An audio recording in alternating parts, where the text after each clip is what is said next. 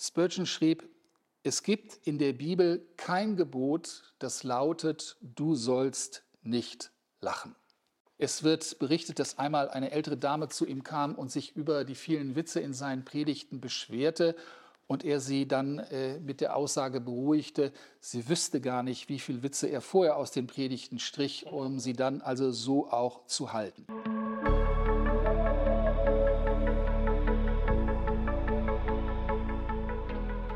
Hallo und herzlich willkommen bei der Serie Meisterpredigt bei Glauben Denken. Mein Name ist Arndt Schnepper und ich unterrichte praktische Theologie an der Theologischen Hochschule Eversbach.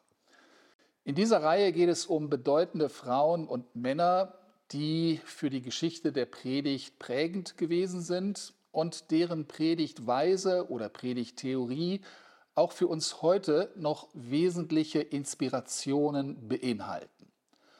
Heute gibt es manche Menschen, die der Predigt nicht mehr viel zutrauen. Ich möchte mit diesem Modul ganz bewusst einen anderen Akzent setzen. Sehen wir in das Neue Testament herrscht nämlich die Vorstellung vor, dass mittels einer menschlichen Predigt Gott selbst zur Sprache kommen kann. Der Schweizer Reformator Heinrich Bullinger hat es einmal sehr prägend formuliert. Er schrieb, Predicatio verbi Dei est verbum Dei, das heißt, die Predigt des Wortes Gottes ist Gottes Wort. Nun, in diesem Beitrag geht es um den englischen Baptistenprediger Charles Haddon Spurgeon, ein Prediger, der ohne Zweifel zu den bekanntesten Predigern in ganz Europa des 19. Jahrhunderts so zählte.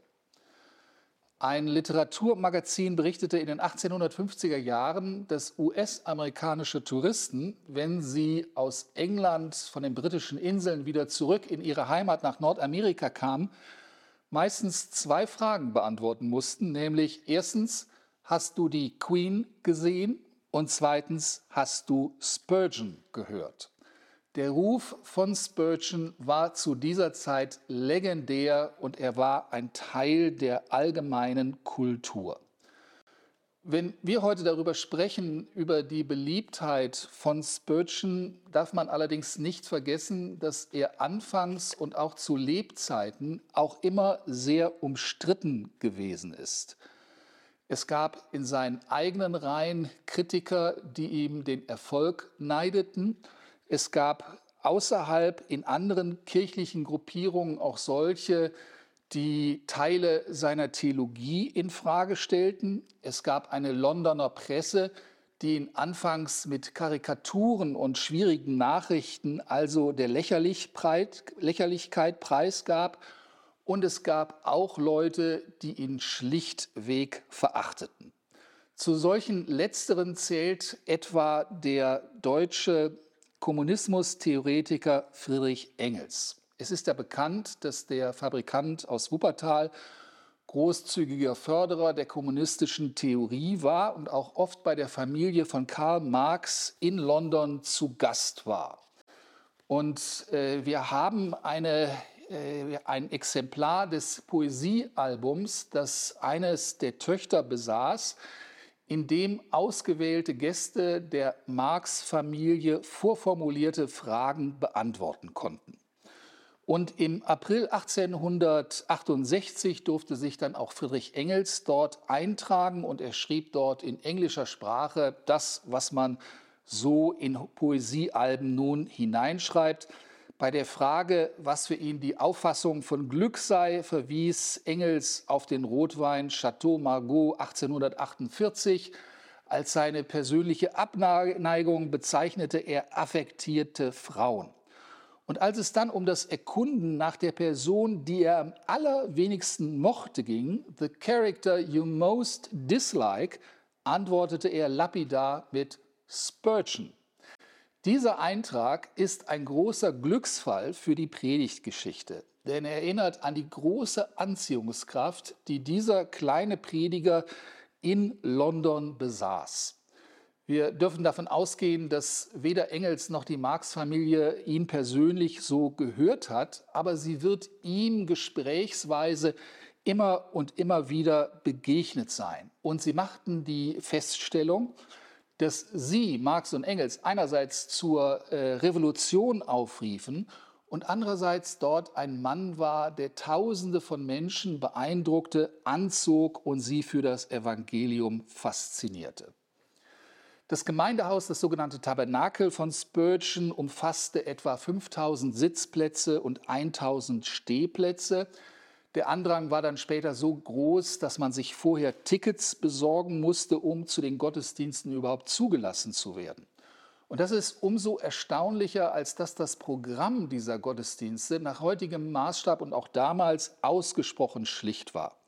1882 besuchte etwa der Bremer Pfarrer Otto Funke London und auch das Tabernakel von Spurgeon und er berichtet dann später in seinen Reiseerzählungen, dass dort in den Gottesdiensten von Spurgeon auf jegliche musikalische Untermalung verzichtet wurde. Mit anderen Worten, man sang a cappella und die 45-minütige Predigt von Spurgeon war das Zentrum des Gottesdienstes.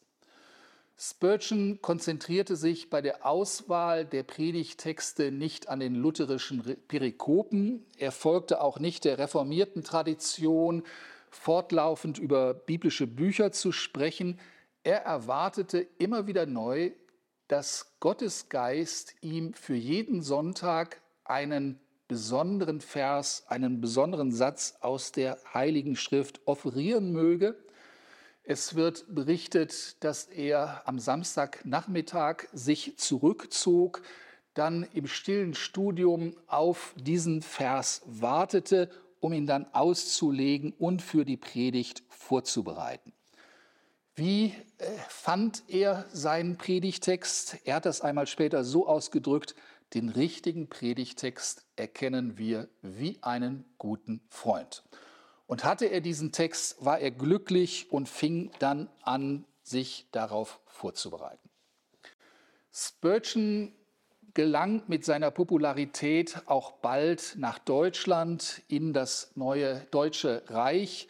Zuerst waren es einzelne Predigtraktate, die in die deutsche Sprache übersetzt wurden, dann kleine Schriften. Ein echter Türöffner war die deutsche Übersetzung seiner sogenannten Lectures to My Students, also die Ratschläge für Prediger, so wie dann dieser Titel später hieß, ein echter Türöffner in der deutschsprachigen Öffentlichkeit. Der Heidelberger Historiker Alexander Bitzel hat einmal untersucht, in welchen Phasen und auch in welchen Wellen Spurgeon in Deutschland wahrgenommen wurde. Und hier weist er darauf hin, dass damals im wilhelminischen Deutschland Spurgeon so etwas wie ein ökumenisches Ereignis gewesen ist. Einzelne Freikirchen, auch die Baptisten, standen teilweise noch unter staatlicher Beobachtung. Und hier war ein englischer Baptistenprediger, der auf derart große Resonanz stieß, dass man das nicht mehr übersehen konnte. Man muss allerdings auch dazu sagen, dass Spurgeon aus seinen baptistischen Überzeugungen kein Hehl machte, aber er nicht das war, was wir heute möglicherweise einen Konfessionalisten nennen würden. Ihm ging es immer um die zentralen Wahrheiten, die er dann auch besonders traktierte und um die er sich dann drehte. Anders als im breiten Lesepublikum fand Spurgeon bei der akademischen Theologie stieß er dort auf zwei Lager. Bitzel spricht hier von zwei Lagern, die also Spurgeon unterlich, äh, unterschiedlich bewerten, bewerteten. Die einen ähm, hielten ihn hoch und äußerten sich enthusiastisch. Es gab aber auch sehr viel Kritik und die Kritik hatte meist zwei Argumentationsfiguren. Die erste war die, dass man sich an dem sogenannten englischen Spleen des Spurgeon stieß. Das heißt, äh, Theologen empfanden, dass Spurgeon zu witzig schrieb, dass ihm die Struktur fehlte, also alles das, was eigentlich die deutsche Theologie damals auch auszeichnete. Und Bitzel identifiziert diese Kritik auch als ein Stück Kulturressentiment äh, der deutschen Theologen gegenüber einem englischen Prediger. Witzel führt aber die Zurückhaltung der akademischen Theologie auch noch auf einen weiteren Punkt zurück, nämlich auf den enormen Einfluss, den damals und ja auch heute noch Friedrich Schleiermacher genoss.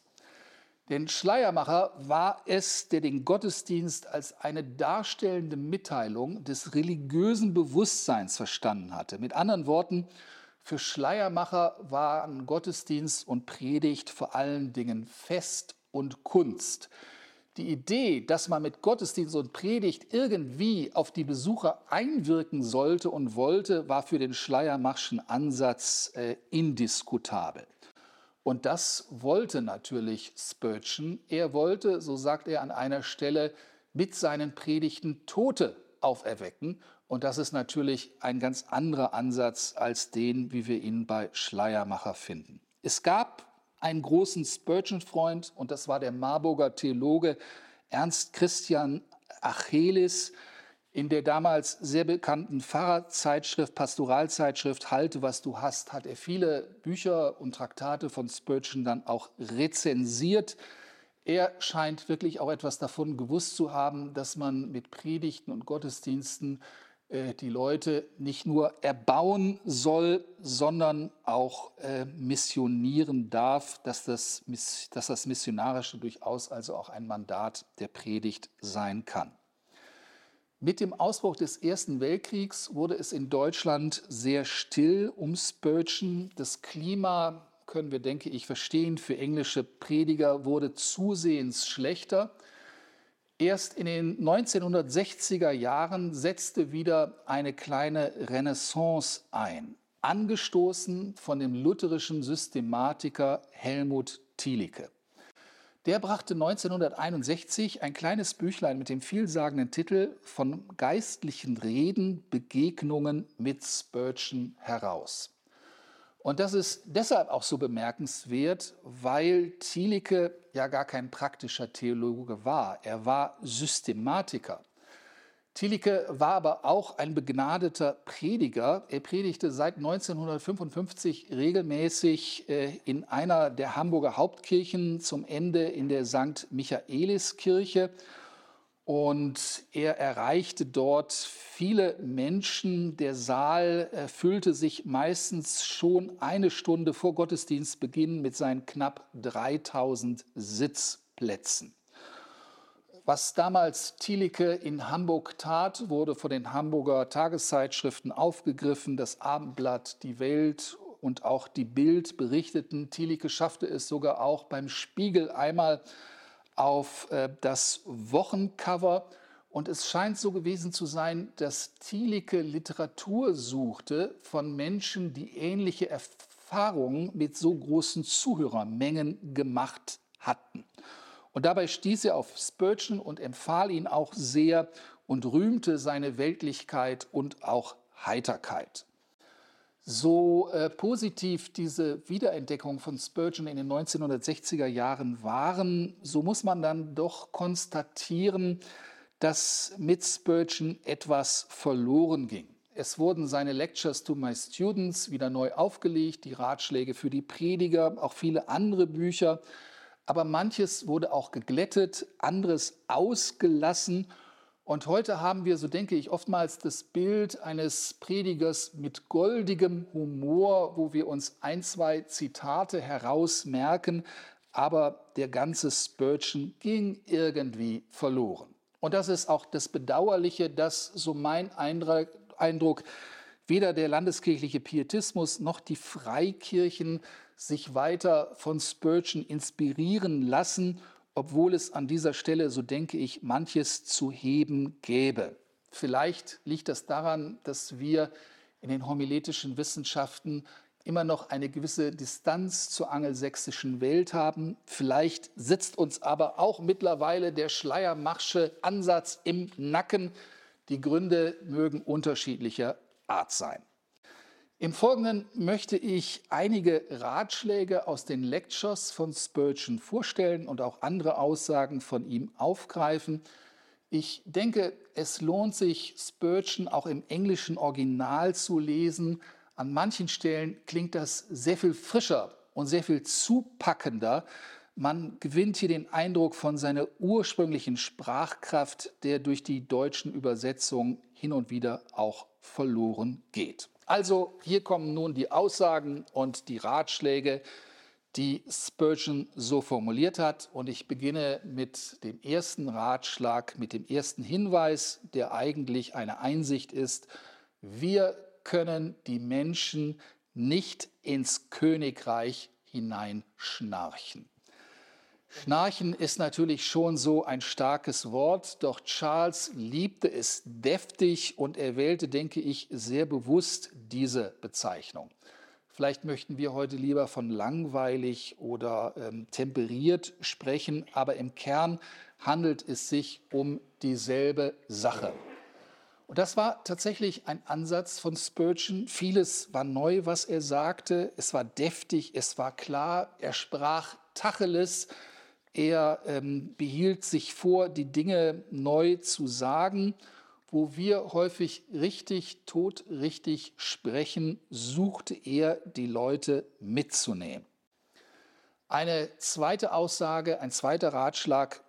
Jesus sagte nicht, weidet meine Giraffen, sondern er sagte, weidet meine Schafe.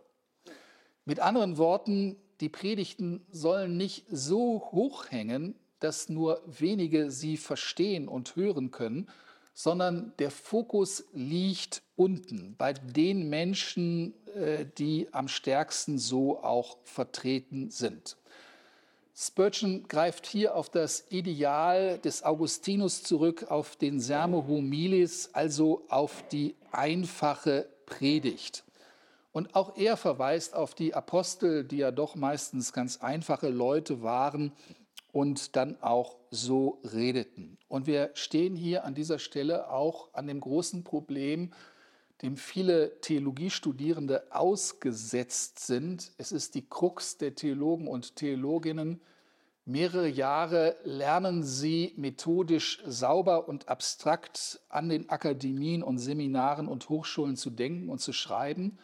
Und nach diesen Jahren treten sie dann auf den Boden der Praxis in die Niederungen des Gemeindealltags hinein.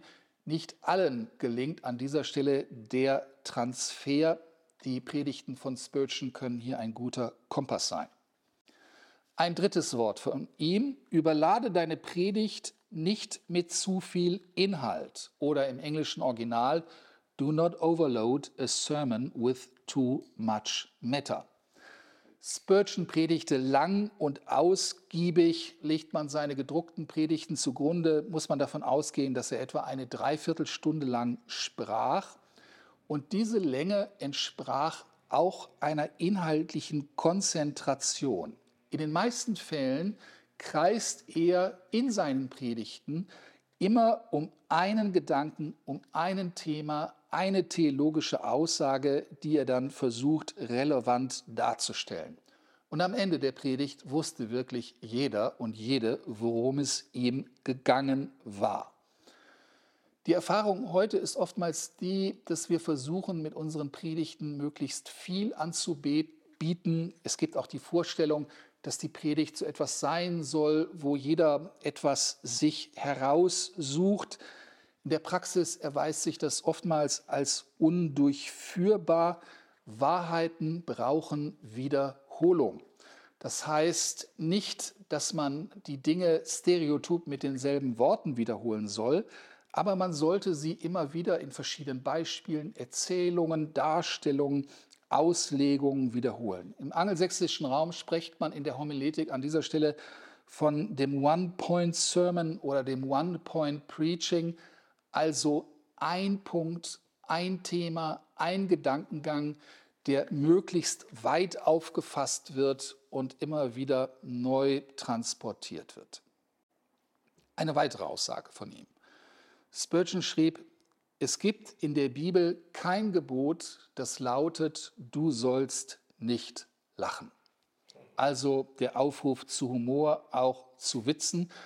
Es wird berichtet, dass einmal eine ältere Dame zu ihm kam und sich über die vielen Witze in seinen Predigten beschwerte und er sie dann äh, mit der Aussage beruhigte, sie wüsste gar nicht, wie viele Witze er vorher aus den Predigten strich, um sie dann also so auch zu halten. Ähnlich wie im wilhelminischen Deutschland damals herrschte im viktorianischen England eine ernste, konservative Kultur vor. Schauen wir uns die Gemälde von Queen Victoria und anderen Repräsentanten an, so sehen sie in der Regel ziemlich steif und nüchtern aus. Äh, diese Stimmung prägte auch die kirchliche Kultur und Spurgeon setzte hier ganz bewusst andere Akzente. Er schmunzelte, er lächelte, er brachte die Menschen zum Lachen und das war eine Sensation im damals strengen viktorianischen England. Es wird erzählt, dass er einmal auch sagte, dass viele christliche Prediger gute Märtyrer für die Gegenwart abgeben würden. Wieso, weshalb, fragte man. Nun, er sagte, sie seien so trocken, dass sie bestimmt gut brennen würden. Das war ein typisches Beispiel des äh, Spurgeon Humor, vielleicht auch der, der britischen Ironie. So redete er und er nahm kein Blatt vor dem Mund. Ein weiterer Satz, ein weiterer Hinweis von ihm, ein Fenster sollst du in der Arche machen. Dieser Hinweis stammt ja aus der Konstruktionskizze an Noah und steht ganz äh, zu Beginn der dritten Reihe seiner Vorlesungen von Charles. Und äh, in diesem Buch geht es also um die Kunst der Illustration. Und ähm, Charles nutzt diese Aufforderung aus 1. Mose 6, 6 als einen Beleg für sein Anliegen. Für ihn sind Bilder Vergleiche und Vergleiche wie Fenster, die Licht in dunkle und schwierige Sachverhalte bringen. An vielen verschiedenen Stellen muntert er die Prediger und Predigerinnen auf, äh, Bilder und Vergleiche zu sammeln, sie auch niederzuschreiben, um sie dann äh, bei der Hand zu haben und dann auch zu gebrauchen. Ein nächster Satz von ihm, ich warne euch sehr davor, eure Predigten abzulesen. Spurgeon war wie viele andere Theologen und Prediger seiner Zeit davon überzeugt, dass eine Predigt möglichst frei vorgetragen werden sollte. Oft betrat er die Bühne nur mit wenigen Notizen, oftmals verzichtete er auch ganz ähm, darauf. Nicht, dass Spurgeon sich nicht vorbereitete, das tat er, er las viel, er schrieb auch viel auf, es ging ihm auch nicht um ein stupides Auswendiglernen, er verfolgte einen anderen Weg. Er forderte dazu auf, möglichst intensiv in Text und Thema zu leben und dann daraus sozusagen das zu sagen, was einem wichtig ist und was man sich auch vorgenommen hatte. Das Ziel war also, sich mit einem Manuskript vorzubereiten und es ohne Manuskript dann auch zu halten. Und das entspricht auch sehr stark dem antiken Vorsatz der sogenannten Copia rerum et verborum, also dem Überfluss des Herzens. Der Redner ist erfüllt von der Sache und der Worte, über die er sprechen möchte, und dann fängt er an zu reden. Ein weiterer Satz von ihm, der jetzt nun kein Ratschlag ist, sondern der ein wenig Licht auch auf seine Persönlichkeit wirft. An einer Stelle sagte er in einem Gottesdienst, es ist bekannt, dass ich kein Tory bin. Mit anderen Worten, ich bin keiner der konservativen Politiker. Charles zögerte nicht, sich zu politischen Themen zu äußern. Er band sich nicht parteipolitisch, aber es war klar, dass er in vielen Fragen der damaligen Liberal Party nahestand, die den Gegenpol zur konservativen Tory-Partei bildete. Er trat ein für die Trennung von Staat und Kirche. Er setzte sich ein für die staatliche Unterstützung verarmter Familien. Er war auch ein erklärter Gegner der Sklaverei in den USA, in den Südstaaten und er war auch sehr skeptisch gegenüber dem britischen Imperialismus. Nur so ist es auch zu verstehen, dass der damalige Premierminister William Gladstone ihn einige Male ähm, auch in den Gottesdiensten besucht. Und ich denke, es war diese besondere Verbindung bei Spurgeon, theologisch konservativ, erwecklich predigend, aber gesellschaftlich, politisch ganz modern, was ihn für große Teile der Bevölkerung auch so interessant machte. Und dann berichtet seine Frau Susanna, dass bei anlässlich einer Wahl die Türen und Mauern seines ihres Privathauses mit blauer Farbe bestrichen worden waren, also mit den Farben der Tories. Und im Abendgottesdienst erklärt erst Charles dann, jedermann wisse ja, dass er kein Tory sei und er rechne damit, dass die Urheber der blauen Wände bestimmt diese bald überstreichen würden, was dann also auch geschah. Wir sehen hier also einen Mann, der vielleicht ähnlich später auch wie der rheinische Pfarrer Wilhelm Busch nicht so leicht einzufangen gewesen ist. Er entzog sich der üblichen Schubladisierung, theologisch konservativ, Gesellschaft, politisch, aber doch sehr modern. Eine weitere Aussage von ihm, Kanzeln machen Menschen lächerlich. Das ist auch ein interessanter Hinweis. In seinem Tabernakel in London gab es keine Kanzel. Es gab ein großes Podium, äh, wozu er immer 15 äh, Stufen erklimmen musste, um dorthin zu gelangen. Auf diesem Podium gab es dann eine kleine hölzerne Balustrade, ein Tischchen, auf dem er seine Bibel abzulegen pflegte. In späteren Jahren, als er dann auch unter Gicht litt, ein Stuhl, auf den er sich manchmal setzte aber die klassische Kanzel fand keinen Platz bei ihm. Und er hat an mancher Stelle also sehr kritisch auch über Kanzeln gesprochen. Sie waren ihm regelrecht ein Fluch. Er verglich sie mit Fässern, mit Eierbechern, mit Weingläsern, ja sogar mit Särgen, in denen der Prediger sozusagen eingezimmert werde. Vielmehr wollte er frei sprechen. Und das alles, das wissen wir, entspricht auch heute den Kommunikationsgesetzen. Wenn wir nur ein Gesicht sehen, ist das ziemlich wenig. Sehen wir aber den ganzen Menschen oder wenigstens den halben Menschen, dann ist das sehr viel eindrücklicher. Eine weitere Aussage von ihm, ich werde heute Abend zu Gottes Ehre eine gute Zigarre rauchen. So berichtet es die Christian World am 25. September 1874. Das sagte er also in einem Gottesdienst. Die Haltung von Charles gegenüber Genussmitteln war schon zu seinen Lebzeiten immer wieder ein Gesprächsthema. Bekanntlich trank er gerne ein Bier, so wie es die Puritaner auch gemacht hatten, und er rauchte auch gerne jeden Tag eine gute Zigarre. Und dann wird erzählt, dass während eines Abendgottesdienstes ein US-amerikanischer Gast das Wort ergreifen durfte, George Pentecost aus Boston.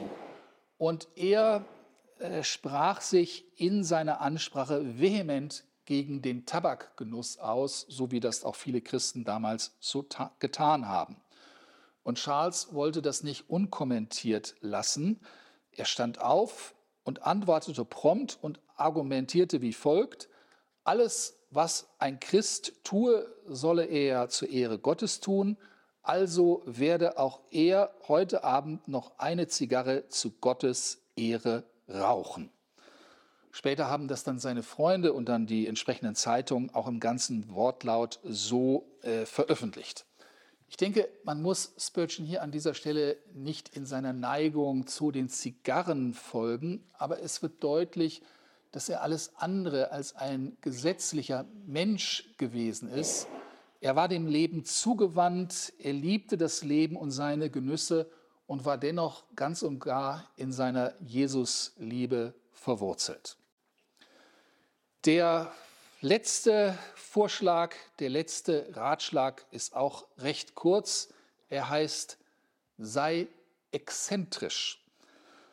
1879 veröffentlichte Charles ein kleines Büchlein mit diesem Titel Eccentric Preachers, also exzentrische Prediger. Und damals setzte er sich mit dem wohl oft geäußerten Vorwurf auseinander, er selbst sei ein komischer, ein exzentrischer Prediger. Warum? Er verzichtete damals auf einen Talar oder auf eine kirchliche Kleidung. Er trug in jungen Jahren recht lange Haare und predigte dann auch ziemlich außergewöhnlich. Und anstatt den Versuch zu nehmen, diese Vorwürfe zu entkräften, dreht Charles in seinem Büchlein den Spieß um und sein Credo ist, wer das Evangelium verkündigt, werde immer als exzentrisch empfunden. Das sei aber auch gar nicht schlimm, denn die meisten guten und begnadeten Prediger seien ja auch exzentrische Typen gewesen. Und er formuliert dann so eine kleine Philosophie. Er sagt, es schadet nicht, wenn man als Prediger, als Predigerin ganz bewusst immer wieder mal auch soziale und religiöse Normen hinter sich lässt. Manchmal, so Charles, ist es geradezu geboten, aus der Rolle zu fallen und exzentrisch zu sein. Und vielleicht, so denke ich, ist da auch heute noch etwas dran, in vielem sind Prediger und Predigerinnen sehr angeglichen, sehr angepasst. Bitte etwas mehr Geist und Spirit von Spurgeon. Zum Schluss, ich hatte das ja so erwähnt, dass äh, seine Renaissance, seine Wiederentdeckung Anfang der 60er Jahre mit dem Hamburger Theologen Helmut Thielicke so begann. Und in seinem Büchlein, das ich vorhin erwähnt habe, schreibt er dann auch abschließend mit einer Prise Witz, mit einem gewissen Augenzwinkern, verkaufe alles, was du hast und kaufe dir Spurgeon.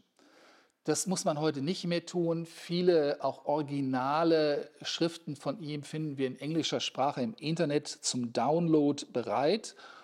Und dennoch denke ich, hat Thielicke dort wirklich äh, den Punkt so getroffen.